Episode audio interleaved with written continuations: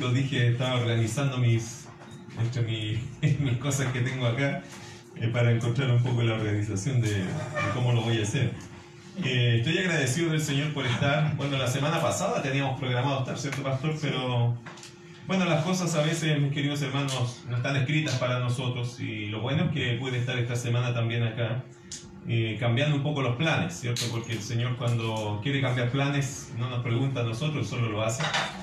Eh, y estamos agradecidos del Señor. 11 años, yo pensaba que estábamos en el año 8, le decía a mi esposa, debe ser el año 8, año 9, hoy el tiempo pasa demasiado rápido, no lo puedo atajar. Creo que ninguno de nosotros tiene esa capacidad de atajar el tiempo.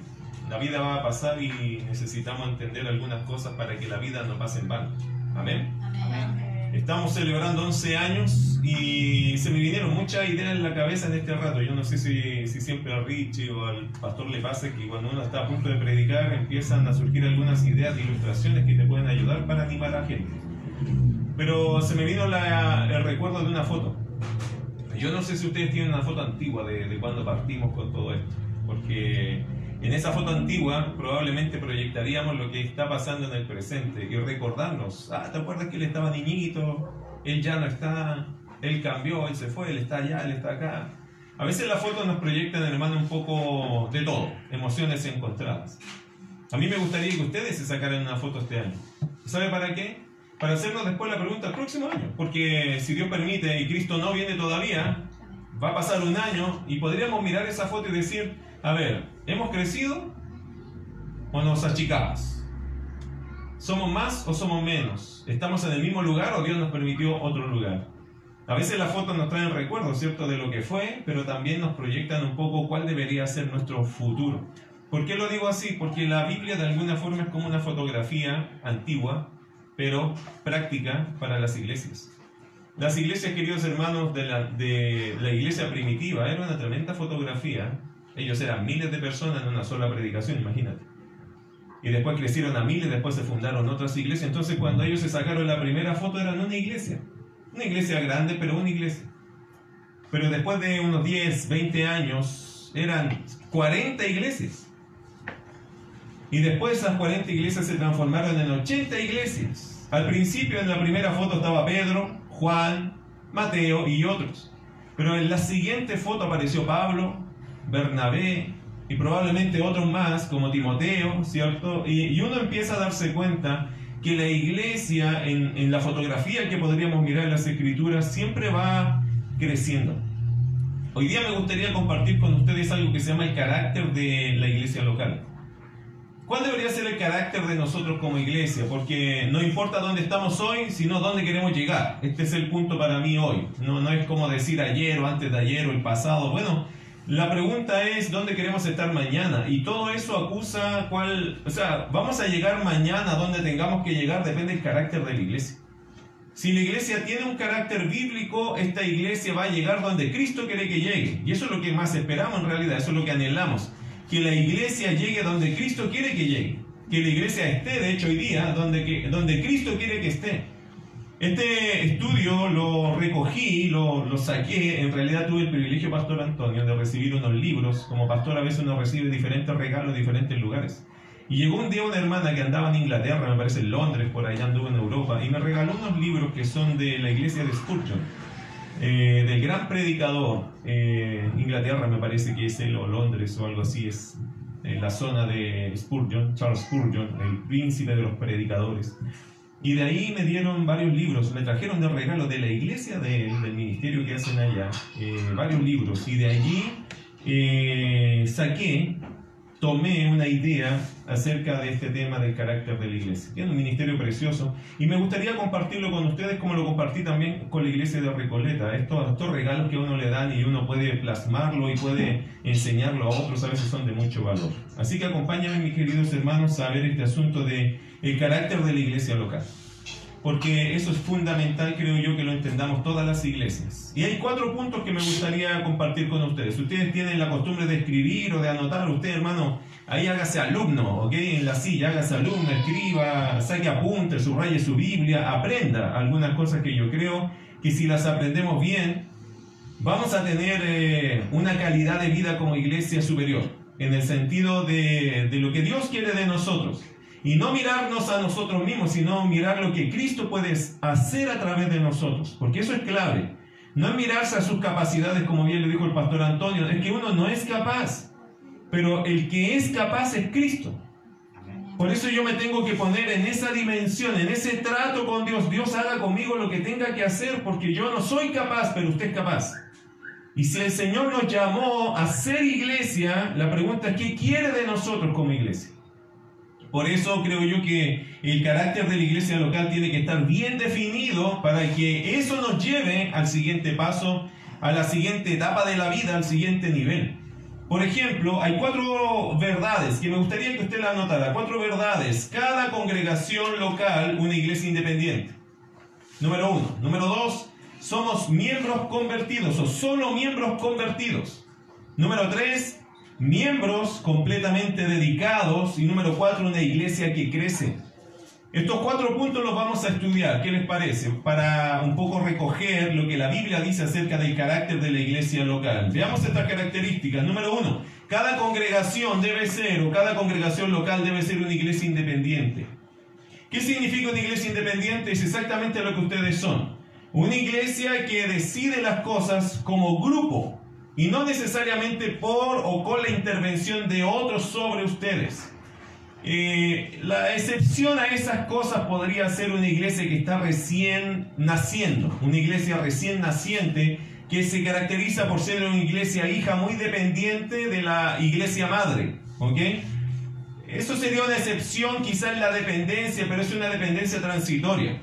Como cuando formamos Quilicura o la fundamos, Quilicura dependía absolutamente de Recoleta en todos los sentidos. En el equipo, en los sustentos, en todas las cosas, pero transitoriamente, porque una vez que la iglesia se estableció, la iglesia tomó todos los temas de su iglesia. La iglesia decidió cosas para la iglesia y por la iglesia. Y la iglesia fue impulsando la visión que actualmente ustedes tienen como iglesia local. Recoleta no toma ninguna decisión por ustedes. Ustedes toman las decisiones junto a su pastor o sus pastores, ¿cierto? Y ustedes deciden acá el rumbo que le van a dar a los propósitos bíblicos que tiene la iglesia. Eso es una iglesia independiente. Cada congregación local, una iglesia independiente. ¿Es malo ser independiente? No, no, no es malo. Pero sería bueno entender también qué significa ser independiente. Usted sabe que a veces los hijos dicen, no, yo quiero ser independiente, así que papá, pásame 10 mil para... pero eres independiente. Sí, quiero ser independiente, pero papá, usted me va a mantener, ¿cierto?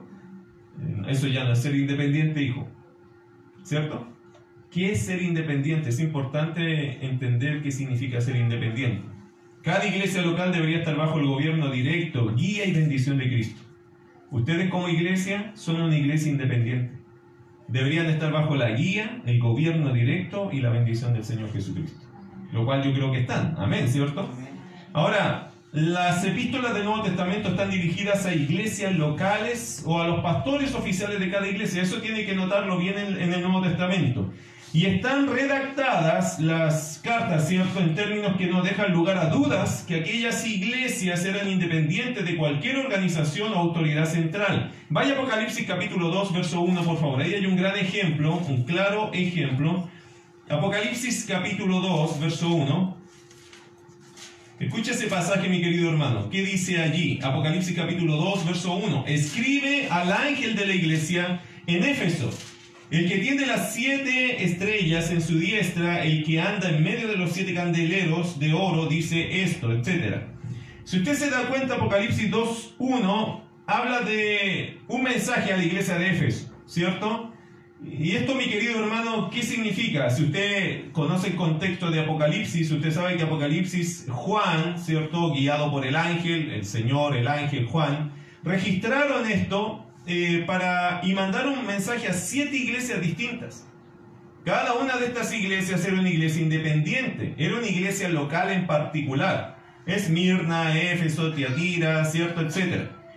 Ahora, el punto es este, el Señor tenía un trato en particular con cada iglesia local. De hecho, si usted lee capítulo 2 y capítulo 3, donde están los siete mensajes, los siete mensajes a las siete iglesias, el Señor trata puntos totalmente independientes con cada uno de ellos. Algunos lo felicita, creo que hay un par de iglesias que no tienen una crítica en particular, Y a las otras cinco le hace críticas directas de su conducta, su comportamiento.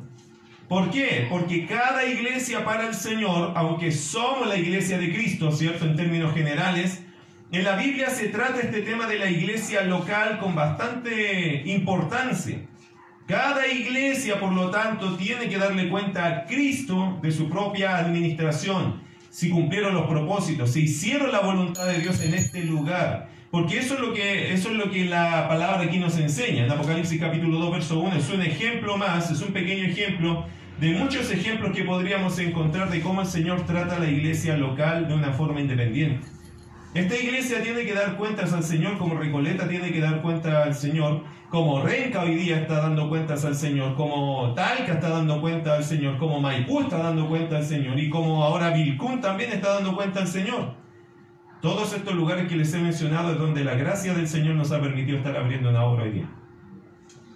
Esta es una de cinco que el Señor nos está permitiendo abrir. En el sur se están abriendo dos, en Talca y en Vilcún. Acá en Santiago se están abriendo tres, o sea, Quilicura ya está establecido, Maipú está establecido y, y ahora estamos formando Renca. Y curiosamente, Valle Grande, tenemos un grupo de hermanos interesante ahí. Es cerca de acá Valle Grande, ¿no? Sí. ¿Sí? Ya, me invito a toda una fiesta. Nah. bueno, Valle Grande, hermanos, tenemos, no sé, actualmente seis familias de nuestra iglesia allí. Yo les digo, o se van para Quilicura o formamos algo allá. ¿Es un buen desafío? No sé para usted, pero yo ya hablé y ya tenemos una casa abierta para empezar algo allí en Valle Grande. Querido hermano, ¿por qué? Porque la obra no se tiene que detener. Hay que formar iglesias locales. Hay que tener una mentalidad de fundación de iglesia. Vamos a hablar un poco de eso. Mire Hechos capítulo 13, verso 1 2. Estamos en el primer punto recién. Estamos hablando de que cada congregación local es una iglesia independiente. ¿13, perdón? Hechos capítulo 13, verso 1 al 2. Me encantan estos pasajes porque muestran un poco la vida de la iglesia. Y hay un ejemplo acá también de una iglesia local. Acuérdense que la primera iglesia se formó ¿dónde? En Jerusalén, ¿cierto? Y allí dice Hechos 1.8, me seréis testigos en Jerusalén, Judea, Samaria y hasta lo último de la tierra. Bueno, la iglesia comenzó en Jerusalén. Sin embargo, mira Hechos capítulo 13, verso 1, 2. Al, avanzar el tiempo, usted se va a dar cuenta que aquí aparece otra iglesia local, fuerte me parece a mí, la iglesia de Antioquía. Mire Hechos 13, 1 al 2. Dice, había entonces en la iglesia que estaba en Antioquía, profetas y maestros, Bernabé, Simón, el que se llama Níger, Lucio de Sirene, Manaén, el que se había criado junto con Herodes el tetrarca, y Saulo. Ministrando estos al Señor y ayunando, dijo el Espíritu Santo, apartadme a Bernabé y a Saulo para la obra a que los he llamado. Entonces, habiendo ayunado y orado, les impusieron las manos y los despidieron. La mayoría de los apóstoles estaba establecido en la iglesia de Jerusalén. Pero ¿qué vemos aquí? Vemos un ejemplo de cómo el Espíritu Santo eh, se dirigió directamente a la iglesia de Antioquía y no a través de la iglesia en Jerusalén. ¿Se da cuenta de eso? Una iglesia local independiente. Dios se mueve a través de esta iglesia. ¿O no? ¿Qué cree usted? Bueno, debería moverse a través de esta iglesia. ¿Por qué? Porque ustedes tienen al Espíritu Santo y no deberían recibir solo, únicamente o totalmente directivas o directrices de otras iglesias sobre la iglesia. Quizás un poco se defiende eso, querido hermano, porque hay organizaciones de iglesia que básicamente le, le determinan el destino o el futuro a las iglesias hijas que ellos han fundado, formado. Yo no creo que eso debe ser así. Yo creo que nosotros debemos formar iglesias hijas y estas iglesias hijas Dios también las tiene que mover para que un día se conviertan en iglesias madres. Cada iglesia tiene que moverse por el Espíritu de Dios que está dentro de la iglesia. La iglesia tiene que dirigirse. Ojo aquí que Jerusalén no determinó el destino de, de Pablo y de Bernabé a los cuales Dios los levantó al ministerio. Dios habló a la iglesia de Antioquía, a los ancianos de Antioquía y fueron ellos los que encomendaron a quienes, a Pablo y a Bernabé. Ellos no le preguntaron a la iglesia de Jerusalén, ¿nota eso? Una iglesia local es una iglesia independiente. Cada iglesia local es una iglesia independiente. La importancia que la iglesia sea individualmente y directamente responsable ante Cristo se confirma por la forma en que se, se conoce la palabra griega iglesia, que significa eclesía, y esta palabra eclesía en griego significa llamado fuera, ¿cierto? Llamado fuera de qué? Llamado fuera del mundo, involucrados en un grupo. llamados fuera de este mundo, y no es que nos vamos del mundo, ¿cierto? Sino que salimos del sistema mundano para involucrarnos en un lugar que se adora al Cristo. Y ustedes como iglesia, mis queridos hermanos, son llamados a eso. Dios los llamó afuera del mundo para involucrarse en la obra de Dios, de forma particular, absoluta, para la gloria del Señor. De hecho, esa palabra iglesia aparece 114 veces en el Nuevo Testamento. Y nunca, curioso esto, nunca se utiliza para describir una iglesia nacional. Siempre se usa el concepto para una iglesia local. Interesante. Eh, porque sí creemos, y quiero dejarlo claro, yo creo en la Iglesia Universal, que significa que todo creyente en el mundo somos parte del cuerpo de Cristo, que es algo universal. Pero creo también que la Biblia dice que cada iglesia tiene su propia eh, organización y libertad hasta cierto punto, sujeto al Cristo, eh, para que puedan desarrollar el ministerio y la obra del Señor, porque cada iglesia local tiene que ser una iglesia independiente. De hecho, la palabra eclesía, hermanos, se utiliza para describir una comunidad local, individual de cristianos que se reúnen en un cierto pueblo o lugar. Mire Colosenses capítulo 4, verso 15. Ejemplos de iglesias locales mencionadas en la Biblia, que son casi todas, pero aquí hay, hay algunos. Colosenses 4:15. Saludad a los hermanos que están en la Odisea, y a ninfas, y a la iglesia que está en su casa. ¿Nota eso? La iglesia que está en la Odisea, iglesia local. La iglesia que está en Quilicura, iglesia local. La iglesia que está en Renca, iglesia local. En, la Biblia ese es el carácter de lo que es la palabra iglesia, iglesias locales que son congregaciones independientes, no dependientes de otros, sino independientes. Eso es bueno porque igual tenemos que entender algo. El Señor nos ha llamado y Él nos va a sustentar y nos va a sostener. ¿Significa que ya no tenemos que tener comunión con otras iglesias? No. No, no estamos hablando de comunión. Estamos hablando de independencia. Estamos hablando, diría yo, de una manera más clara, una codependencia. Es decir, compartimos necesidades, compartimos ideas, compartimos sueños, pero cada iglesia tiene que saber tomar la carga de su propio proyecto. No podemos depender de otros para, porque si queremos hacer algo acá, no podemos depender de otros que nos den permiso. No, si es lo que Dios quiere, tenemos que hacer lo que Dios quiere. Amén. Entonces no podemos esperar que otro nos diga sí o no, porque como iglesia tenemos que cumplir el propósito de Cristo. Ese es el asunto. Una iglesia, ahora eso significa que yo no le voy a contar a nadie de los pastores, por ejemplo, de la iglesia madre, no le voy a pedir oraciones. No, no, no significa eso. Significa que la iglesia, junto a sus pastores, deciden para dónde Dios los va a enviar, o qué van a hacer, o cómo lo van a hacer en diferentes cosas. ¿Qué alabanzas les gustan? Cómo van a llevar los programas de la iglesia, qué estudios bíblicos van a tomar. Eso lo hace la iglesia independiente y es una, es una señal de crecimiento. Es una señal de que la iglesia entiende nosotros tenemos que sostenernos por nosotros mismos. Le hago una pregunta, ¿usted cree que ustedes ya entendieron que ustedes se tienen que sostener a sí mismos porque son independientes? No me responda, pero piénselo. ¿Son, son ya una iglesia que dice, no, nosotros ya entendemos, somos independientes? No, no autistas, no separados de la gente, no tenemos espíritu, pero sí somos independientes en el sentido de que yo sé que soy responsable de que esta iglesia la vamos a mantener entre nosotros y vamos a salir adelante entre nosotros. Eso una iglesia lo tiene que tener claro. ¿Por qué? Porque la iglesia debe ser, mis queridos hermanos, de aspecto, de carácter independiente. Cada iglesia local, una iglesia independiente. Hoy en día nosotros tratamos el concepto de iglesia de mala forma. Las personas a veces se refieren a todos los cristianos en un país en concreto como la iglesia. Allí. Eh, la Biblia, hermano, nunca hace Y si hace referencia a los cristianos que se han expandido sobre una región, habla de las iglesias.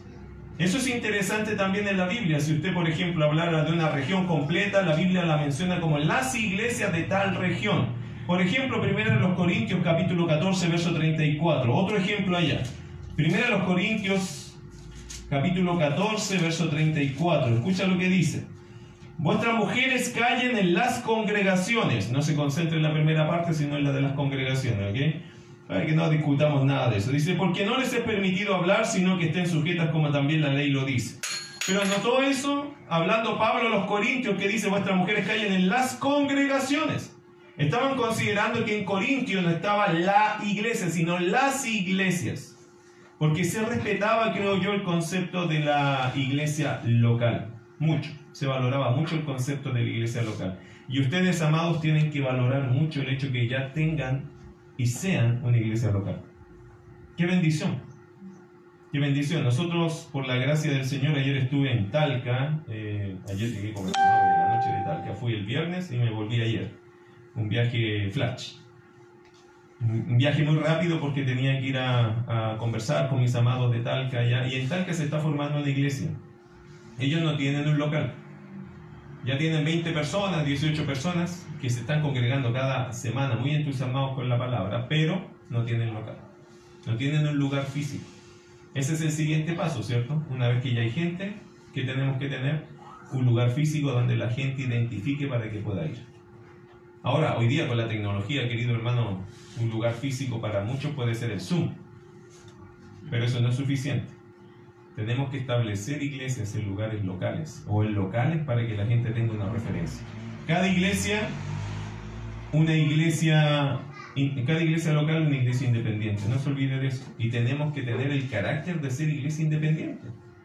Ustedes tienen pastores, tienen líderes, tienen personas maduras en la fe. Gloria a Dios, están para ser una iglesia independiente, pero que, vaya cumpliendo con los propósitos de Cristo. Tienen todo para, para, para, tener de verdad una independencia en todos los sentidos. Ahora, si en algo todavía no logra la independencia, eso debería ser su siguiente paso. Tenemos que ser independientes en todos los aspectos. Es decir, nos tenemos que autosustentar, automantener. O sea, el Señor nos va a mantener, nunca nos, nos ponemos independientes de Cristo, ¿ok? pero nos ponemos independientes. O sea, como iglesia tenemos que vernos que nosotros tenemos que ser independientes. Esa es la primera verdad que está en las escrituras. Segunda característica del carácter de una iglesia bíblica es que solo miembros convertidos. Solo miembros convertidos. ¿Significa que a la iglesia no pueden entrar incrédulos? No, escúcheme bien. Estamos hablando de los participantes en una iglesia, los que están sirviendo en una iglesia, los que están discipulando en una iglesia los que están proyectando la iglesia solo deben ser miembros convertidos. Este es el segundo principio que determina el carácter de la iglesia. La membresía debería ser restringida a aquellos que tienen una profesión de fe creíble. Hoy día, mis queridos hermanos, las iglesias se están llenando de mucha gente. Eso no es malo. Lo que sí es malo es cuando le estamos pasando el púlpito la predicación, el discipulado, eh, la clase de niños a personas que no vemos una fe creíble, que no vemos una fe real, que no es tangible su fe, tiene harta religión en el cuerpo, digamos, pero su relación con Cristo eh, es cuestionable. Y por eso, mis queridos hermanos, el segundo principio es que en la iglesia deben haber solo, deben participar solo miembros convertidos. Y este principio era obvio en las páginas del Nuevo Testamento. Miren Romanos capítulo 1, verso 7. Romanos el capítulo 1, verso 7. ¿Qué dice ese pasaje? Si usted me ayuda a leerlo allá donde usted está, mira lo que dice, léalo conmigo, Romanos 1, 7. ¿Qué dice?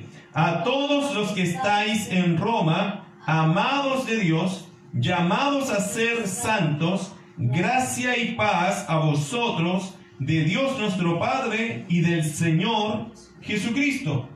Amados de Dios, llamados a ser santos. Esos son, y Pablo le está escribiendo a quién? A una iglesia local. ¿Y qué está diciendo? Ustedes fueron llamados a qué? A ser amados de Dios y llamados a ser santos. Ese es un creyente, ¿o no? Un creyente es una persona, querido hermano, que siempre procura caminar en santidad.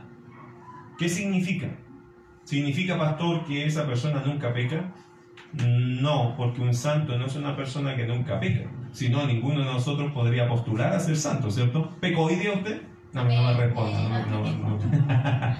bueno, todos pecamos, hermano, hoy día y mañana, y yo le aseguro que pasado mañana vamos a pecar igual. El santo no es una persona que no peca, escúchelo bien, es una persona que no quiere pecar. Y cuando peca, llora, sufre. ¿Por qué? Porque sabe que el primero que ha ofendido es a Cristo. Y después todo para abajo estaba. Pero es capaz de reconocer, se arrepiente. Como Pedro, ¿se acuerda de Pedro cuando negó a Cristo? Él lloró amargamente. Y por cierto, Pedro se volvió a equivocar. Sí, después Pablo le paró los carros, bueno, lo, lo exhortó, ya para usar una palabra más bíblica, menos coloquial. Lo exhortó y le dijo, pero ¿cómo? Pedro, tan cínico. Se volvió a equivocar Pedro. De hecho, Pedro, Pablo le dijo a Pedro que eso lo que estaba haciendo era digno de condenar. ¿Sabe lo que significa esa expresión? Básicamente lo mismo que le pasó a Ananías y Zafira en Hechos capítulo 5. Era digno de muerte. Pedro, lo que estás haciendo es digno de muerte, es un cinismo, es una hipocresía, Pedro, terrible. Bueno, Pedro, me imagino que después de la exhortación de Pablo dijo, ¿qué estoy haciendo? Esto está mal. Querido hermano, el santo no es una persona que no peca, pero es una persona que quiere pecar, que vas a encontrar en él siempre un alma dispuesta a arrepentirse cuando ha sido exhortado por la palabra que está en pecado. Eso se diferencia al incrédulo del creyente, ¿no? El incrédulo le da lo mismo pecar. El incrédulo es como un cerdo, un chanchito, ¿cierto? Que uno lo puede bañar, lo puede lavar, le echa perfume, le pone un, moño en el cogote del chancho y lo puede dejar bien olorosito. Pero una vez que pasa por el barro, ¿usted sabe dónde va a encontrar el cerdo? Inmediatamente, ¿cierto? ¿Por qué? Su naturaleza lo empuja. No lo puede evitar. No lo puede evitar. El creyente no hace eso. El creyente es limpio por Cristo y cambia su naturaleza. Y cada vez que va a tocar el barro otra vez se siente pésimo y eso se promete a sí mismo que no va a querer estar allí otra vez. Lucha, le duele, llora, se arrepiente, se restablece, se restaura, crece. El creyente no le da lo mismo el pecado. Al único que le da lo mismo el pecado es al incrédulo. Por si acaso, para que lo tengamos bien claro eso.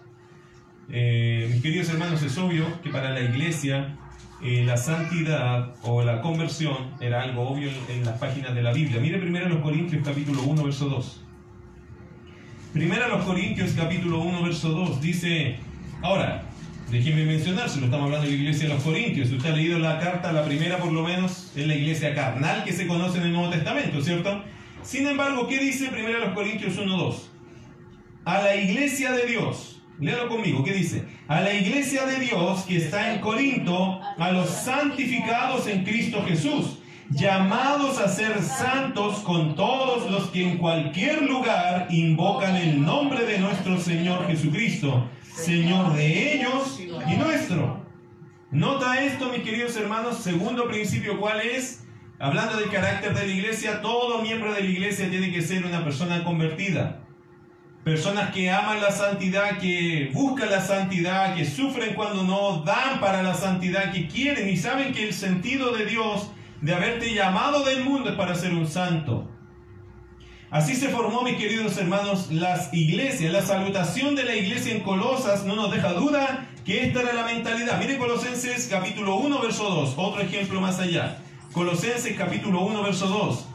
Dice, a los santos y fieles hermanos en Cristo que están en Colosas, gracia y paz sean a vosotros de Dios nuestro Padre y del Señor Jesucristo, a los santos y fieles. Es obvio, hermano, que la mentalidad cuál era, le estoy escribiendo a quienes, a convertidos, a personas que de verdad habían salido de las tinieblas a la luz.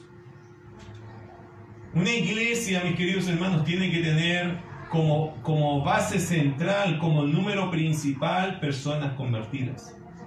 ¿Una iglesia tiene que salvar a gente? Sí. ¿Una iglesia tiene que dejar que entren incrédulos? Por supuesto.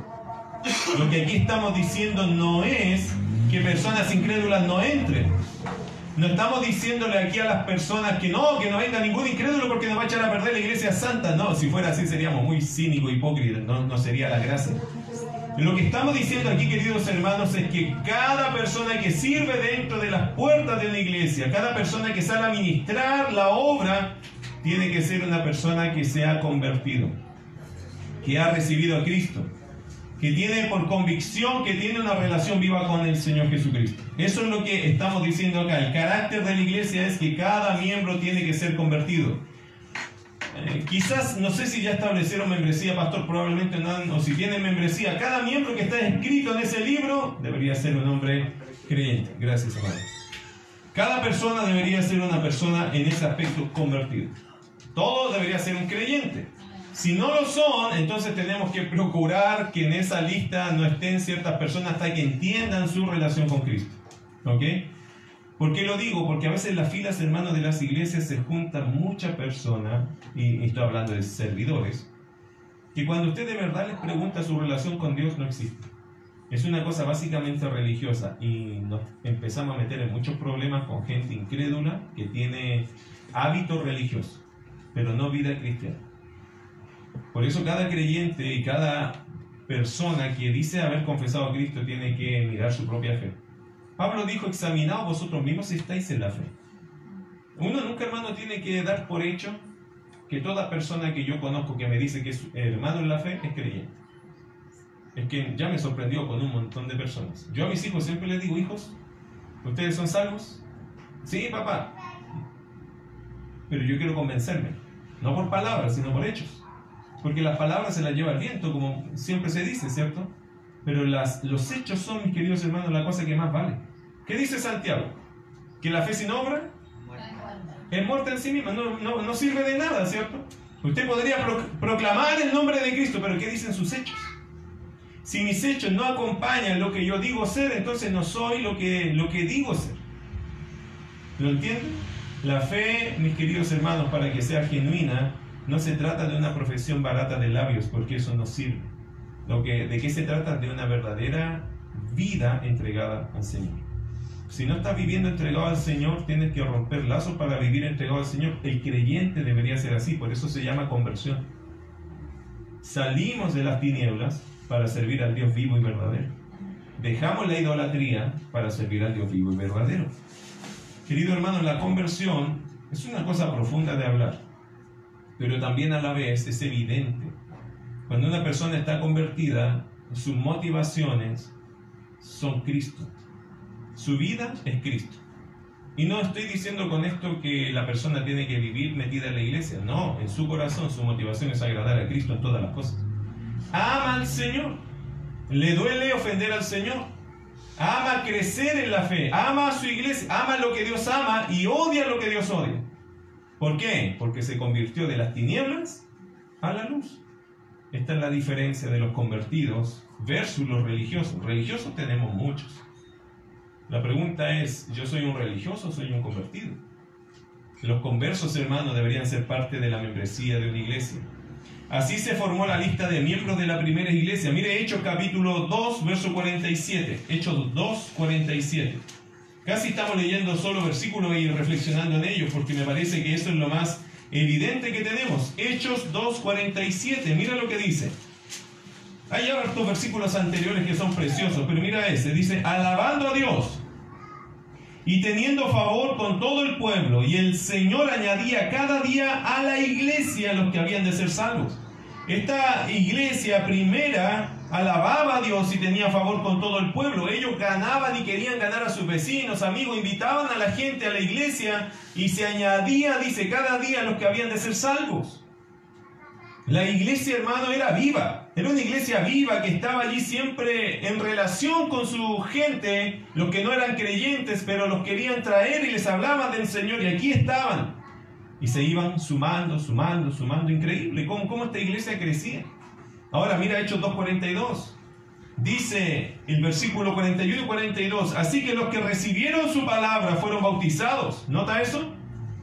Estos que están en el verso 47 son los del verso 41. Son los que recibieron su palabra, que significa que creyeron a la palabra y fueron bautizados, es decir, dieron testimonio de su fe. Eh, y dice, y se añadieron aquel día como 3.000 personas. ¿Nota lo que pasó? 3.000 personas de verdad se convirtieron. ¿Cómo sabemos que se convirtieron? ¿Cómo sabemos que de verdad no fue una decisión colectiva o emocional? Eran 3.000 personas, yo creo que cualquiera se entusiasma, ¿no? Pero mira el verso 42. ¿Cómo sabemos que eran verdaderos convertidos? Verso 42, y perseveraban. ¿Qué es perseverar? Insistían, estaban apasionados, ahí estaban comprometidos, hermano, con todo. ¿Perseveraban en qué? En la doctrina de los apóstoles, en la comunión unos con otros, en el partimiento del pan, en las oraciones. Mira su vida práctica, versículo 43. Y sobrevino temor a toda persona y muchas maravillas y señales eran hechas por los apóstoles, todos los que habían creído. ¿Qué dice? Estaban juntos y tenían en común todas las cosas y vendían sus propiedades y sus bienes y los repartían a todos según la necesidad de cada uno y perseverando otra vez, unánimes cada día en el templo y partiendo el pan en las casas comían juntos con alegría y sencillez de corazón. Se nota que eran creyentes o no. Hermano, uno mira eso y dice, wow, esta gente lo que más les quiero decir, más que replicar todo esto, porque esto fue lo que se vivió en esta iglesia, en este momento, en esa situación, pero lo que más que replicarlo, hermano, es el asunto de, de mirar y admirar cómo los convertidos tienen esa iniciativa de amar a sus hermanos, de amar la iglesia, de amar a Dios, de amar su palabra, de celebrar a Cristo. Hermano, ¿podemos dudar de su salvación? Es evidente que estas personas eran conversas. Eso es muy evidente. Bueno, otro principio más. Y, esta es la pregunta que le quiero hacer para terminar ese punto. ¿A qué tipo de iglesia debe unirse el hombre que ha nacido de nuevo? Si una persona recibe a Cristo, de verdad se convierte al Señor, lo alcanzan en la calle o en, cualquier, o en una casa, hablándole del Señor. Esta semana yo tuve el privilegio, digo el privilegio porque de verdad lo sentimos así, la hermana Cristina murió el viernes. Yo estuve el sábado en el velorio, recuerdo. Hermano Raúl me pidió predicar un ratito y ahí estuvimos. El domingo llegué a la iglesia, terminamos el culto, me llaman. Murió otra hermana, la, la, la madre de una hermana de nuestra iglesia. Y no tenía una hermana extranjera, no tenía dónde tener a su madre. Entonces le prestamos el templo y estuvimos domingo, lunes y martes haciendo servicios. ¿Sabe que habían solo cuatro personas solo cuatro personas que eran directamente familiares. De las cuatro personas, una de ellas era creyente. Pero para la gloria de Dios, después que terminamos estos días, eh, ya no era solamente una creyente, sino que eran tres creyentes. De los cuatro se salvaron tres. Yo le decía a mi esposa, bueno, por promedio nos fue bastante bien, ¿o no? Porque del 100%, el 75 quedó con nosotros en Cristo. Pero ¿saben lo curioso? que estas dos personas que recibieron a Cristo, su actitud, su actitud de humildad, de gratitud, sus lágrimas, su confesar su deseo de venir a la iglesia, todas estas cosas que te dicen, bueno, aunque uno no, es, no sabe todo, las primeras señales del creyente están allí. El deseo de congregarse, el deseo de querer servir. De hecho, uno de ellos dijo, yo quiero venir a hacer aseo a la iglesia, estoy tan agradecido. Así. Uno dice, estas son señales que como son naturales en el creyente, en el nuevo creyente. Igual, obvio, hay que ir viendo el proceso, porque el crecimiento lo da Dios, no nosotros.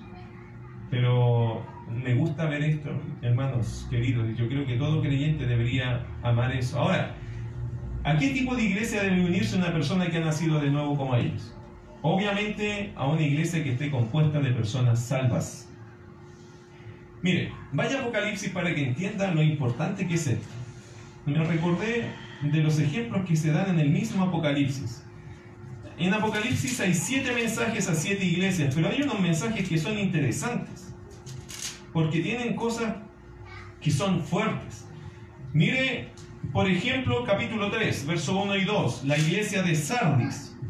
Escribe al ángel de la iglesia en Sardis, el que tiene los siete espíritus de Dios y las siete estrellas, dice esto. Siete espíritus, el Espíritu Santo y siete estrellas son las siete iglesias, me parece, está en el capítulo 1. Es el Señor Jesucristo en realidad que está dando este mensaje. Él se identifica de esta forma. Mira verso 2 o verso 1. Yo conozco tus obras, que tienes nombre de que vives.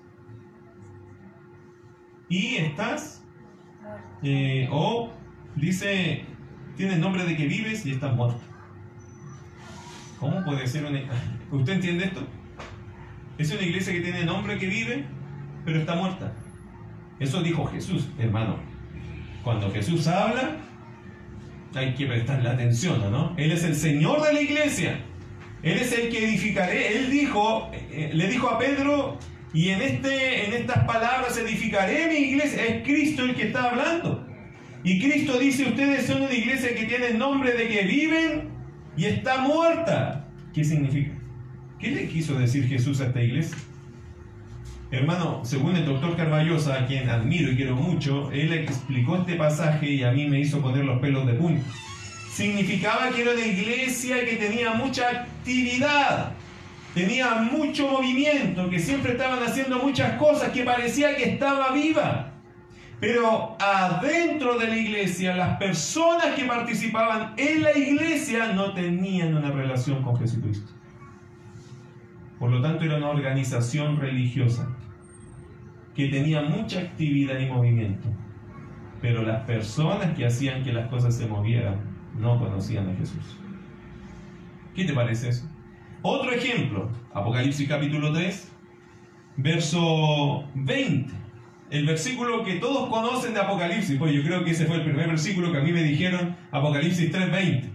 ¿Qué dice el versículo? He aquí yo estoy a la puerta y llamo. Siempre nos enseñaron este texto para evangelismo, ¿cierto? Y dice, he aquí yo estoy a la puerta y llamo, si alguno oye mi voz y abre la puerta, entraré a él y cenaré con él y él conmigo. Algunos dirán, pero pastor, ¿qué tiene que ver eso con la condición de la iglesia? ¿No se dio cuenta lo que dice el texto? Este texto está dirigido a una iglesia. ¿Qué está diciendo? Que Jesús está a la puerta. Está afuera. Está afuera, hermano. ¿Lo, ¿Lo, notó?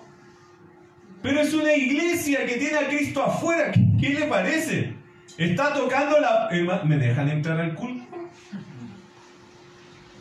Eso está reflejando este texto, por eso a veces se usa para evangelismo, porque en realidad, hermano, es un evangelismo bien raro, porque hay que ir dentro de la iglesia evangelizar. Hay que ganar para Cristo los que están adentro, porque los que están adentro tienen a Cristo afuera.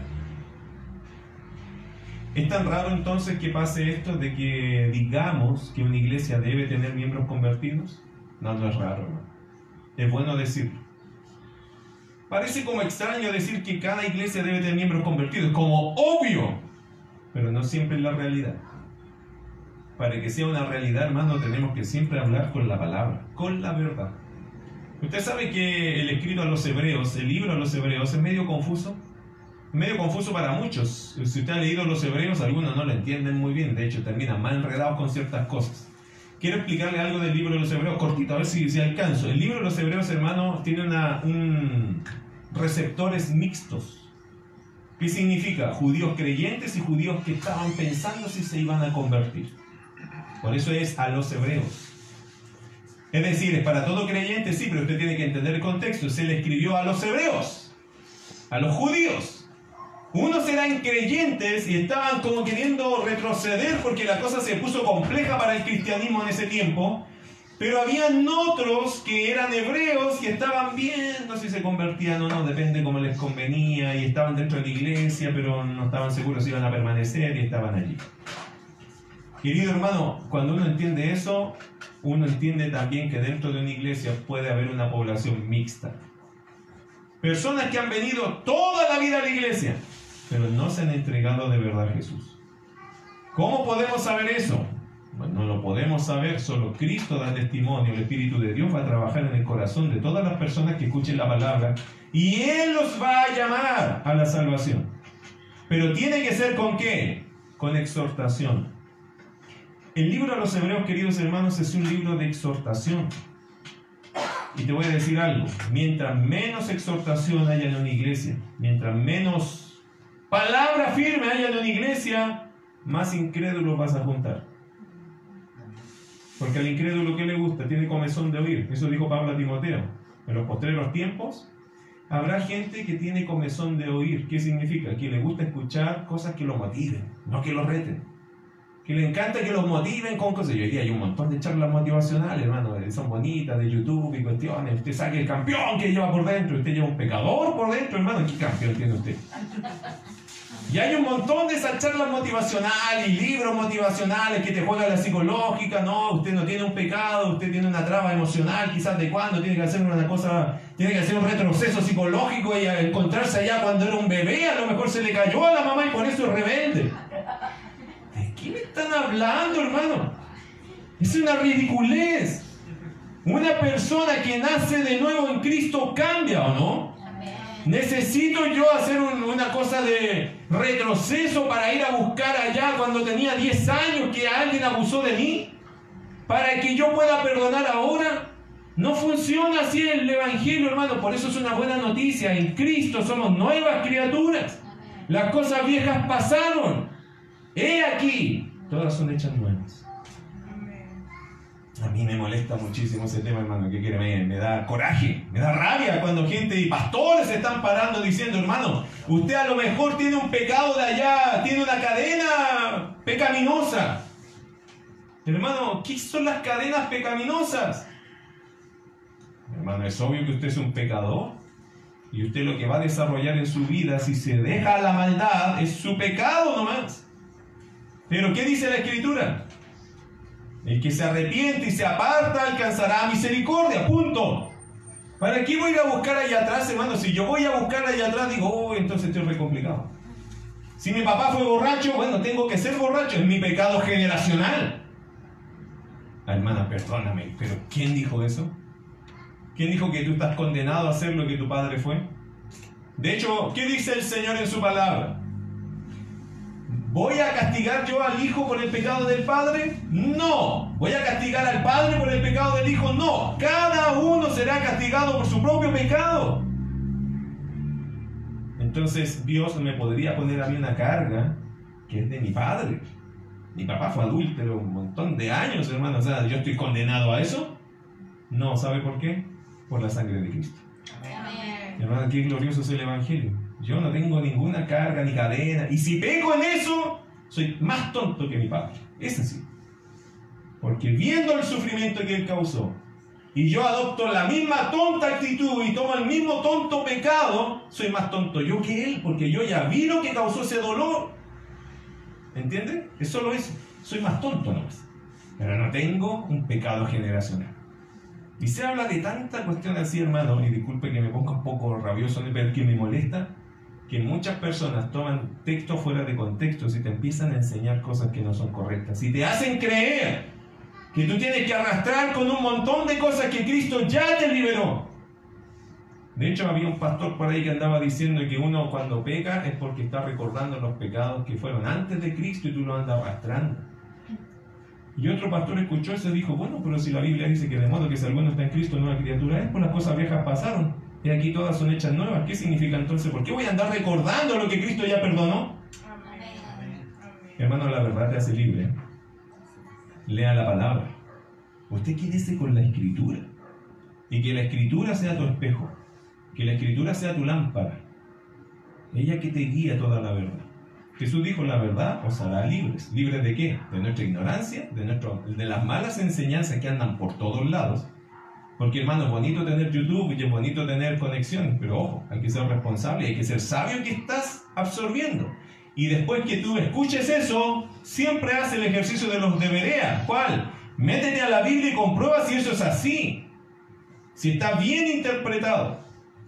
Ayer, ayer una hermana, siempre me pasa esto, me mandó un poema, me dice, pastor, mire, yo quisiera compartir este poema con las hermanas de la iglesia, pero estará bien.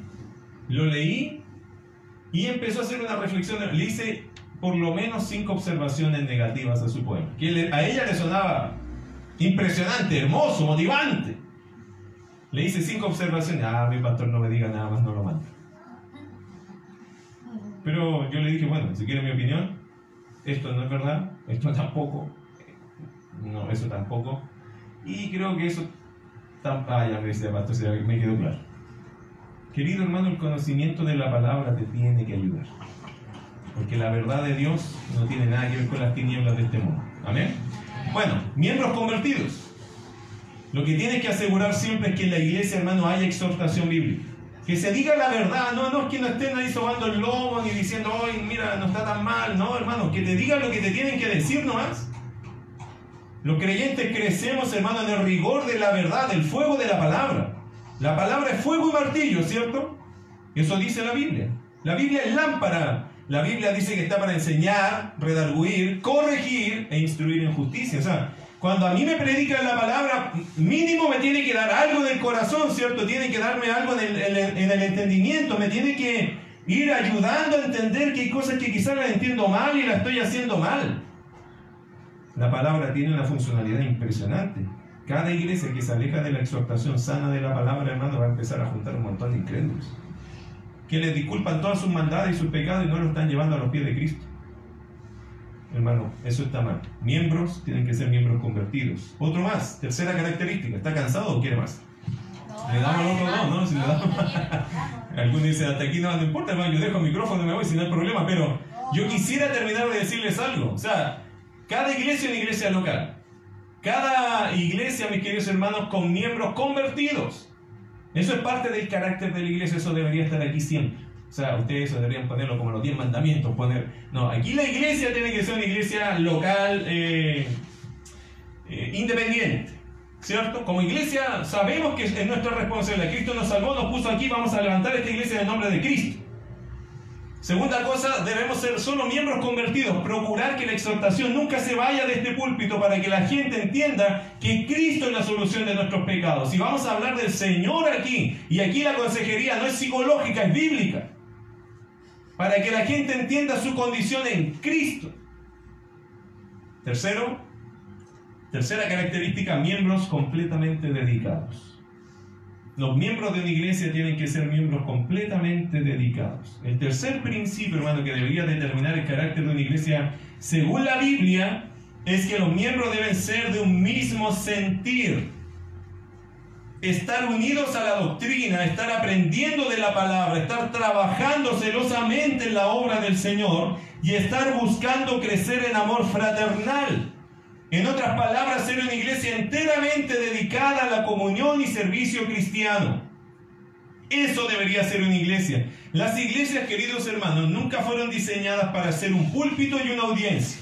Esto que estamos haciendo es para alimentar, retroalimentar, recordar, ¿cierto? Pero las iglesias no fueron diseñadas para ser un púlpito y una audiencia, sino para ser un cuerpo activo, un cuerpo vivo con miembros involucrados sinceramente en el ministerio.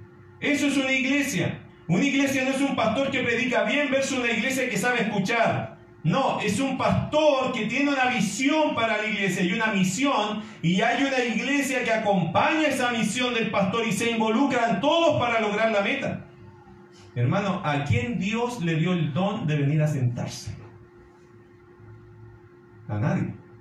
Pero parece que en las iglesias hay muchos que tienen el don de venir a sentarse. En la iglesia, hermano, venimos a sentarnos, claro, para estudiar y aprender, pero luego que aprendemos y estudiamos, ¿qué hacemos? Ponemos en práctica todo esto, si no, hermano, esto sería como un colegio. ¿Y quién quiere seguir en el colegio hasta, hasta que el Señor nos lleve? Nadie quiere, uno quiere ir a aprender. Hermano, el aprendizaje no es solo entender cosas, sino también practicarlas. Y una iglesia, querido hermano, tiene que ser una iglesia de miembros comprometidos, tienen que ser miembros completamente dedicados. Vamos a algunos ejemplos. Mira Romanos capítulo 12, verso 1. Romanos 12, 1. Dice la escritura allí en Romanos capítulo 12, verso 1. Así que, hermanos, léalo conmigo por favor, hermano, a ver, para que ahí esté en su mente en este versículo. Romanos 12, 1, ¿qué dice? Así que, hermanos, os ruego por las misericordias de Dios, que presentéis vuestros cuerpos en sacrificio vivo, santo, agradable a Dios, que es vuestro culto racional. Querido hermano, Romanos 12 trata de la conducta de los miembros en la iglesia. ¿Cómo sabemos eso? Si usted sigue leyendo hacia abajo, ¿a quién Pablo le está dedicando esas palabras? ¿A los pastores? No. A la iglesia. Mire versículo eh, para ver, versículo 5, para decírselo nomás. Así nosotros, siendo muchos, somos un cuerpo en Cristo y todos miembros los unos. ¿A quién le está hablando el versículo 1? A toda la iglesia. ¿Y qué es la iglesia? El cuerpo de Cristo. ¿Y cómo debería ser el cuerpo de Cristo? Según el verso 1, volvemos allí. Así que hermanos, creyentes, hijos de Dios, de una iglesia local, os ruego por las misericordias de Dios, ¿qué cosa? Que presentéis que tú mismo te presentes, está hablando para ti, no que el pastor te diga, hermano, tienes que venir, no, el texto está diciendo que tú deberías decidir eso, que tú deberías estar dispuesto, que presentéis, que tú presentes vuestro cuerpo en sacrificio vivo, santo, agradable a Dios, que vuestro culto racional. No lo hago emocionalmente, lo hago racionalmente. Pastor, es que yo no siento venir al culto de la semana, ¿qué quiere que le diga? Como que no, no sé, como que no siento venir al culto. ¿Qué día hacen culto acá? La, semana así, ¿no? Miércoles. Miércoles, igual que nosotros. Bueno, pastor, como que yo no siento venir el miércoles a la iglesia. Hermano, esto no es un culto emocional, es un culto racional. Es decir, yo me dedico racionalmente. Yo sé que tengo que venir. No le tengo que preguntar a este cuerpo si siento que quiero ir el domingo a la iglesia. Perdóneme, hermano. Hay gente que vive de puros sentimientos. La Biblia dice que uno tiene que vivir de convicciones, es un culto racional. Yo tengo que pensar lo que estoy haciendo y tomar decisión en base a lo que entiendo por la palabra. ¿Usted cree que Pablo alguna vez pensó voy a ir a la iglesia o no voy a ir a la iglesia? Todo creyente, hermano, debe amar su iglesia, debe estar aquí. A lo mejor no puede por el trabajo, esa es otra cosa, pero si no estoy trabajando, ¿a dónde, debo, dónde debe estar un creyente si no está trabajando? En su iglesia, hermano. Ah, que justo va a terminar la comedia, vos pastor, está tan buena la comedia. Hermano, ¿y dónde están sus prioridades y sus convicciones? Pastor, justo juega Chile, no me diga eso. Que justo tenía un panorama para ese día y justo el pastor se le ocurre hacer una reunión de oración, pero pastor, ¿cómo va a hacer reunión de oración el día que juega Chile? Y ya perdió también, ¿qué tanto? Culto racional, hermano, no emocional. Mire, si las iglesias viviéramos de emociones, ya estaríamos todos cerrados. Porque el enemigo se va a encargar, y te lo aviso desde ya, el enemigo se va a encargar de pellizcarte las emociones, hacerte sentir pésimo. Que tus fracasos se te multipliquen en tu alma para hundirte y nunca más servir al Señor. No le haga caso al enemigo nunca. Cristo quiere que su iglesia persevere, permanezca, le sirva. Amén. Eso, si tú eres iglesia, hermano, deberías estar aquí. Es tu culto racional. Las iglesias, queridos hermanos, deben ser miembros eh, comprometidos. Deben ser personas que deben estar involucradas, completamente dedicados. ¿Qué dice Colosenses 2.5? A ver si vamos allá. Colosenses 2.5. Otro versículo. Hay tantos versículos, hermanos, que a veces uno nunca lo había visto, parece, pero ahí están. Porque aunque estoy ausente en cuerpo, no obstante, en espíritu estoy con vosotros, dice Pablo, gozándome y mirando vuestro buen orden y la firmeza de vuestra fe en Cristo. Qué interesante el pasaje, porque Pablo les celebra a los colosenses qué cosa? Que Pablo sabe que ellos están en un buen orden y en firmeza de su fe. Amados, esa palabra eh, buen orden significa arreglo y hace énfasis en la estructura de los distintos rangos en un ejército cuando marchan y su jerarquía de sus oficiales. ¿Sabe lo que dice Pablo? Yo no estoy, no puedo estar con ustedes, seguro que está haciendo otro ministerio Pablo, pero sabía, había escuchado qué cosa, que la iglesia estaba bien estructurada. Ahí el pastor, allí los miembros, allí cada ministerio, allí sus líderes, ahí sus diáconos, ahí sus porteros, ahí todo hay sus evangelistas, eh, la iglesia estaba bien organizada. Cada uno ocupando un lugar. Y hermano, ¿no es eso lo que tenemos que ser y hacer? Todos deberíamos estar ocupando un lugar, ¿cierto? No me responda, pero ¿cuál es su cargo en la iglesia? Y no digo jineta, no, su trabajo. ¿Cuál es su trabajo hoy día en la iglesia? ¿Qué está haciendo? No me responda, solo piénselo. ¿Qué estoy haciendo yo por el Señor en mi iglesia? Hermano, usted puede decir, pero pastor, si aquí no hay mucho que hacer. ¿Usted cree? ¿Usted cree? ¿Usted cree que no se pueden abrir ministerios nuevos, departamentos nuevos, cosas nuevas que se pueden hacer? ¿Encargarse de algo que nadie se encarga? En una iglesia, hermano, de la puerta hacia adentro hay mucho que hacer. Hay mucho que hacer. ¿Quién es el encargado? No me diga, solo estoy pensando. ¿Quién es el encargado de limpiar los baños? ¿Quién es el encargado de hacer la puerta? ¿Quién es el encargado de la dirección? Eh, a lo mejor te puede dirigir también. Eh, ¿Quién es el encargado de los niños? ¿Quién es el encargado de multimedia? ¿Quién es el encargado del Facebook? ¿Quién es el encargado del Instagram? ¿Quién es el encargado de recoger las sillas? ¿Quién es el encargado de trapear todo esto? hermano, y si todo, y le voy a decir algo, y esto es un reto, por si acaso. No, como no sé qué pasa aquí, yo reto con libertad. Pero si todo eso que mencioné lo están haciendo una o dos personas de la iglesia, ustedes están en pecado con mi iglesia. Porque no se puede, hermano, pensar que una iglesia va a avanzar si todo lo que he mencionado pasa por una o dos personas. Todos tienen que tomar una parte, hermano. Si tú no estás tomando ninguna, entonces ya, este es el año que yo voy a tomar algo porque voy a ayudar. No me voy a quedar allí mirando, llegando al templo para que cuando todo está servido, todo está listo. No funcionan así las iglesias bíblicas. Así funcionan, hermano, las ceremonias, así funcionan las instituciones para eclesiásticas, paralelas a la iglesia, pero la iglesia todos nos movemos. Todos hacemos una parte porque somos un cuerpo. El cuerpo, hermano, no anda arrastrando a otra parte del cuerpo. El cuerpo se mueve completo cuando es un cuerpo sano. Usted sabe que a veces nos ha tocado ver, ¿cierto? Que a veces partes de un cuerpo de una persona no funcionan porque hubo parálisis, algún tipo de infarto eh, cerebrovascular. Uno sabe que esa persona tiene un problema porque le falta movilidad al cuerpo.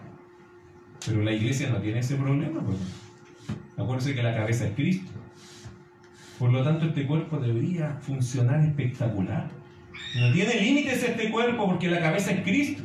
Cabeza funciona espectacular. La pregunta, ¿y el cuerpo? ¿Está siguiendo esa cabeza? Si usted no está haciendo ninguna parte, querido hermano, entonces es tiempo que empiece a hacer una parte.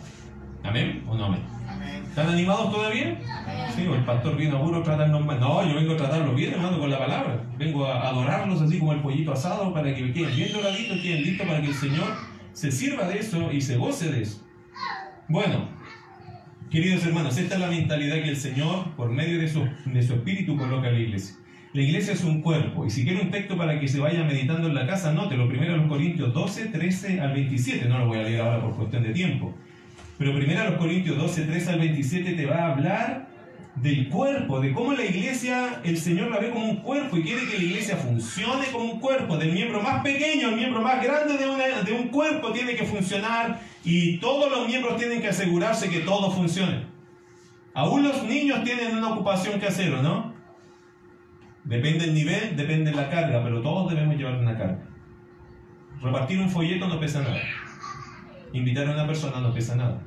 Traer un amigo no pesa nada. Es cuestión de hacerlo. Si una iglesia se ve entera como un cuerpo, hermano, debería, se van a animar a pensar, oye, en, como cuerpo, ¿qué podemos hacer? Y hay mucho que se puede hacer. Y lo último, cuarta característica del carácter de una iglesia es una iglesia que crece. Una iglesia que crece. Mire Mateo capítulo 28, versos 19 al 20. El cuarto fundamento acerca del carácter de la iglesia de Cristo es el crecimiento que experimentan todos aquellos que viven en obediencia a sus mandatos y conforme a la gran comisión. Mateo capítulo 28, versos 19 y 20, probablemente el texto más conocido que en esta mañana o en esta tarde ya hemos eh, dicho. Mateo capítulo 28, versos 19 y 20. Texto conocido, pero déjeme explicarle un par de cositas. Dice, léalo conmigo, lo tiene, ¿cierto? Mateo 28, 19 al 20. ¿Qué dice? Por tanto, id y hacer discípulos a todas las naciones, bautizándolos en el nombre del Padre y del Hijo y del Espíritu Santo, enseñándoles que guarden todas las cosas que os he mandado. Y he aquí, yo estoy con vosotros todos los días hasta el fin del mundo. Amén. ¿Quién está con nosotros? El Señor. ¿Vale la pena estar aquí entonces? Por supuesto. ¿Vale la pena ser creyente? Por supuesto. El principio, queridos hermanos, el último es una iglesia que crece. ¿Qué dice el texto? Por tanto, ir. En realidad, una traducción más aplicada para nosotros sería yendo. Por tanto, yendo, porque este no es un imperativo en el texto original es un participio, diría yo, como de función constante. Es como, por tanto, yendo. No es que, por tanto, ir. Eh, eso como que se lee así, por tanto, ir, como allá. Y después más encima dice el texto, y hacer discípulos a todas las Suena como lejos el versículo, ¿no? Porque hay que ir allá y hay que hacer discípulos en todas las naciones. Entonces, ¿qué piensa uno? Ah, yo no voy a viajar nunca, así que eso yo no lo voy a cumplir porque yo no voy a salir de este país. Suena lejos el versículo. Casi todos piensan que este versículo es un versículo misionero. Es como, oh, el Señor me está llamando a ir a las naciones. Eh, bueno, ustedes lo tienen ahí. Y les dijo ir por todo el mundo.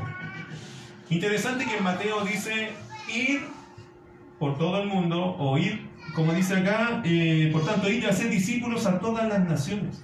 La palabra naciones acá son etnias. Literal etnias. Y la palabra dice, por tanto, yendo a ser discípulos a todas las etnias. El versículo, pero hermano, gravitacionalmente se acerca. Porque yendo significa donde yo vaya. Por tanto, donde tú llegues, donde tú estés, donde tú vayas, a ser discípulos a todas las etnias. Aquí tenemos etnias, ¿o no?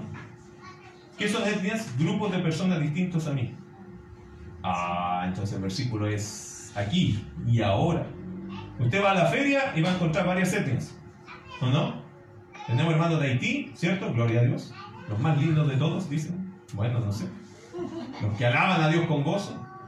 En la iglesia nosotros tenemos hermanos de Perú, de Colombia, de Bolivia, haitianos, eh, venezolanos, ¿cómo no? Me extraña que, no sé, aquí hay algún venezolano, me extraña que no haya uno, porque allá tenemos un montón. Hermanos, son etnias, son grupos de personas distintos a mí. Por lo tanto, el texto se hizo más presente, ¿no? más real. Por tanto, yendo donde usted vaya, si va a comprar, si va en la micro, si va en el metro, haga discípulos a todas las etnias, obvio a los nuestros, pero también a aquellos que no son igual a mí, que no comen lo mismo que yo, que no tienen el mismo vocabulario, incluso que no tienen el mismo idioma y están con nosotros. Eh, ¿Qué le puedo decir con eso? No necesitamos viajar a otro país, hermano, para entender que la misión llegó a nosotros. Tú y yo tenemos que ganar a personas de diferentes etnias, diferente cultura, diferente forma, pero son personas que Dios ama y tenemos que alcanzarlos. ¿Cómo nos preparamos para eso? ¿Sería bueno saber otro idioma? Eh, sí, sería bueno. ¿Sería bueno saber creol, por ejemplo? Eh, yo creo que sí, pues si queremos ganar a otros tenemos que entenderlos, ¿o no? ¿Sería bueno saber inglés? Eh, yo creo que sí, porque cuando yo he notado algo, cuando salí a evangelizar y encuentro personas de otros idiomas que no es el mío, generalmente saben inglés para defenderse en otro país. Hermanos, estamos tan atrás en nuestra visión y amor por la gente que a veces se nos olvida que tenemos que prepararnos un poco más para hacer más accesible el Evangelio a personas que no conocen a Cristo. ¿Cuál es el último principio? Una iglesia que crece, una iglesia, hermano, que no debe estar quieta, tiene que estar incómoda si no está creciendo, si no está alcanzando almas, si no está ganando a alguien para Cristo. Una iglesia que debería seguir siempre creciendo. Mire Mateo capítulo 13, verso 23. Para ayudarles a entender algo aquí, hermano. Mateo 13, 23. entre paréntesis, ¿en pandemia crecieron? No. No. Malo estamos, hermano. ¿O no? Malo estamos. Nosotros crecimos. ¿Cómo, pastor, crecieron ustedes en pandemia no se puede crecer? ¿Quién dijo que no se puede crecer? El grupo de mujeres saltó de, no sé, 8 mujeres que estaban orando, ahora son 30 mujeres orando. En un año. Año de pandemia. ¿Se puede crecer? La Gracia Kids tenía 25 niños cuando lo hacía presencial, ahora son, como 70 niños que están ahí viendo las transmisiones. El Instituto Bíblico, hermano, que es el que administro yo, eh, yo tenía 20 alumnos. Ahora tengo 50 alumnos estudiando. Y hermano, estudia la palabra conmigo. 50 alumnos hoy día. Y el semestre pasado tenía 60. La iglesia tiene la esencia para crecer. ¿Qué nos pasa a nosotros que no crecemos? Como familia, ok, ya, como familia cristiana, ¿ustedes en el seno familiar crecieron? ¿Leyeron mal la palabra? Hermano, estábamos en pandemia, si estábamos encerrados, teníamos mucho más tiempo. ¿Crecimos como familia? ¿El devocional era más fuerte? ¿Nos conectábamos más a la iglesia? Llamamos a más, crecimos más en comunión porque teníamos más tiempo, podríamos llamar más a los hermanos para crecer en comunión. Nótese que hay iglesias, hermanos, que la pandemia los hizo decrecer, de hay otros que crecieron. Ustedes como iglesia no se pueden perdonar el hecho de no crecer. Eso sí, yo se lo voy a decir siempre, hermano, mi crítica personal hacia mí mismo si yo no creo. Si yo no estoy creciendo, si yo no soy mejor hoy día que ayer, entonces yo tengo un problema. Yo tengo un problema ya no anhelo crecer. ¿Por qué? Ojo, el que deja de aprender, deja de enseñar. Tienes que siempre estar aprendiendo. Para que no dejes de enseñar mañana, tienes que seguir aprendiendo hoy. Una iglesia, hermano, no puede dejar de crecer, no se puede perdonar el hecho de no haber crecido siquiera en uno, dos, tres personas que las ganamos para Cristo. Y yo sé que puede ser una crítica dura hoy día, pero no se desanime, anímese. Que viene un año que Dios nos va a dar una oportunidad. ¿De qué? De que esto cambie y que el próximo año usted va a decir, gloria a Dios, hay 6, 8, 10 personas más aquí. ¿Se puede o no se puede? Es que si no lo hacen, hermano, el día de mañana van a decir somos los mismos y aquí estamos. Se van a deprimir eclesiásticamente. Y después van a pensar, bueno, es más fácil cerrar que mantener abierto. Y eso no es correcto. Dios nos llamó a qué? A crecer. ¿Qué significa? Que eso es un desafío, hermano. El crecimiento siempre es un desafío. ¿De qué palabra viene la palabra crecimiento? ¿De dónde se desprende la palabra crecimiento? Crisis. ¿Qué significa? Que crecer duele, hermano. ¿Cuántos de ustedes han vuelto a estudiar después de años? ¿Hay alguno que ha tratado de volver a estudiar? ¿Duele o no duele? Yo estoy estudiando, hermano, otra vez. Estoy, estoy de nuevo haciendo mi tercer y cuarto año de teología. Desde Estados Unidos estoy haciéndolo para tener reconocimiento, porque tengo un proyecto al futuro que quiero en cuatro años lograr una maestría. Pero eso no me va a funcionar con los estudios que tengo de acá porque no son reconocidos. Tuve que buscar en Estados Unidos a alguien que me reconociera y ahora volví al colegio. ¿Qué le parece? Estoy estudiando con niños de 18, 20 años y ahí son, somos compañeros. Se siente raro. Pero yo no estoy apuntando a eso. Yo quiero crecer. Y mire qué curioso. He crecido igual estudiando en ese nivel. Porque uno siempre puede crecer. No se perdonen, hermano, el hecho de no crecer de no ser mejores, de que su disciplina no sea mejor, de que su entendimiento no sea más, de que su presencia sea la misma de... No, hermano, cambia, mejora, supérate. hermano, eso es superarse, eso es pelear con uno mismo y ganar la pelea. Porque tu yo te va a dar peleas, ¿o no? ¿Usted pelea con usted mismo? Que a veces vago el yo, ¿cierto?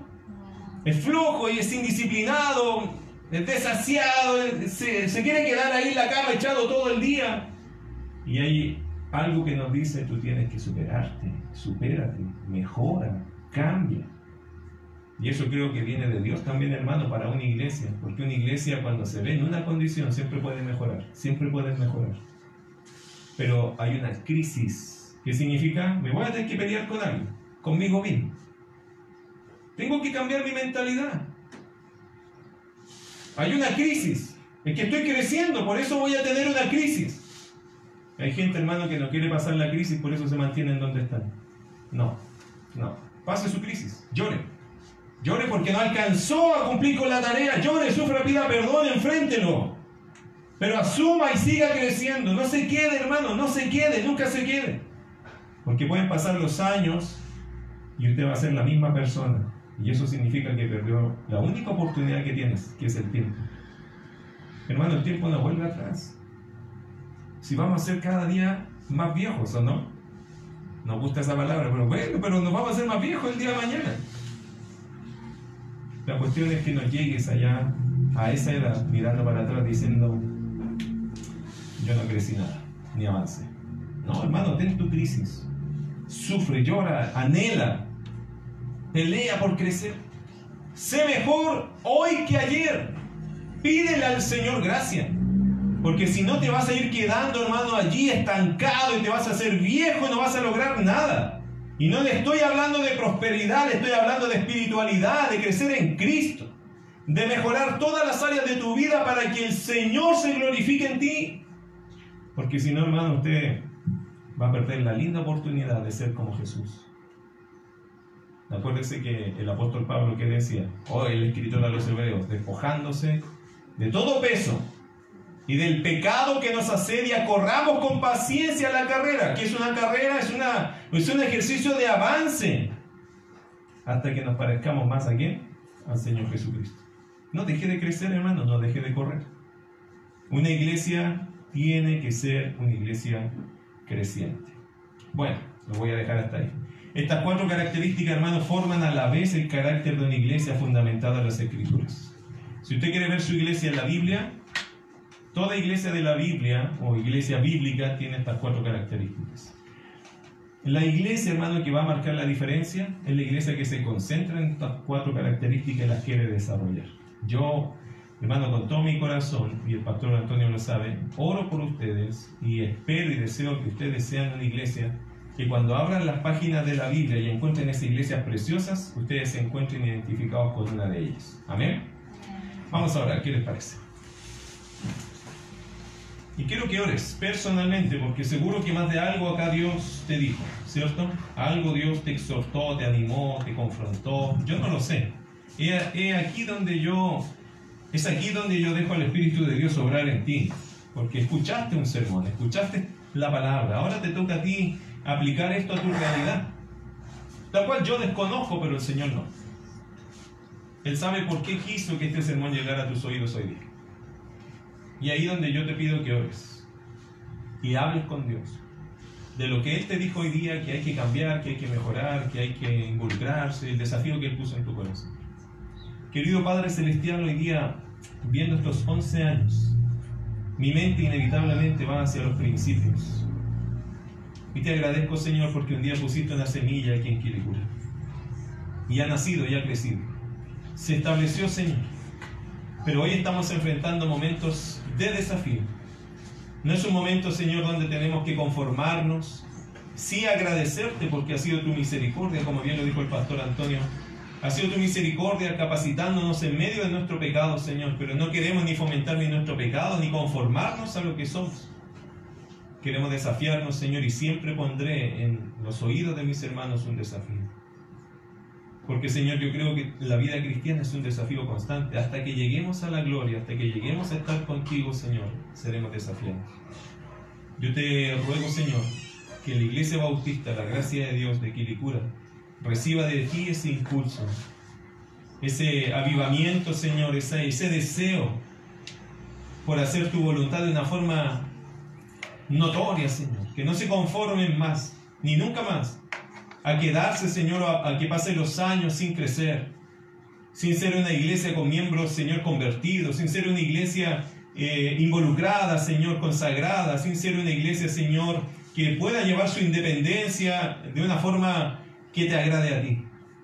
Yo te ruego, Dios, que bendigas a esta iglesia. Usted sabe que les amamos, junto a sus pastores, Señor, al pastor Antonio, a Ricardo, Señor, al cual le amo de forma especial también a Martita, Señor. Querido Padre, este equipo que usted puso acá lo puso por su voluntad. Y yo creo, Señor, que esta iglesia está aquí por tu voluntad. No sería de otra forma que hubiese sobrevivido. Tiene fuerza para sobrevivir, pero queremos rogarte que tenga fuerzas para crecer. Para que siga, Señor, adelante y puedan ser el reflejo de Cristo personalmente y como congregación, sean una iglesia que impacte que cura. Mueve el más pequeño al más grande aquí, para que esté involucrado 100% en tu voluntad. Yo te ruego, Dios, por mis queridos hermanos, y te agradezco por lo que has hablado hoy día a sus corazones. Muévelos a todos, Señor, como un cuerpo que te glorifique a ti. En el nombre de Jesús. Amén. Amén. Que el Señor les bendiga, hermanos.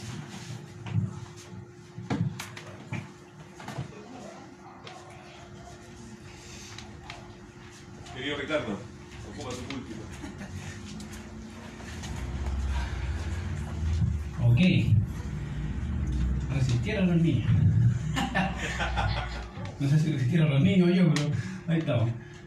Ah, buena la prédica, ¿cierto? Yo no tengo idea de qué hablo, así que yo voy a ver los resultados. Eso, amén. Así que vamos a poner el pie, querido, vamos a cantar al Señor. ¿Ya? Vamos a seguir dándole gracias también por su palabra, por lo que ha sido este tiempo de buscar su rostro, ¿cierto? Así que vamos a cantar una alabanza que es, habla de glorificar al Señor, venir y glorificar a Dios, ¿ok? Vamos a hacerlo con ánimo y darle gracias al Señor por este tiempo. ¿La pongo?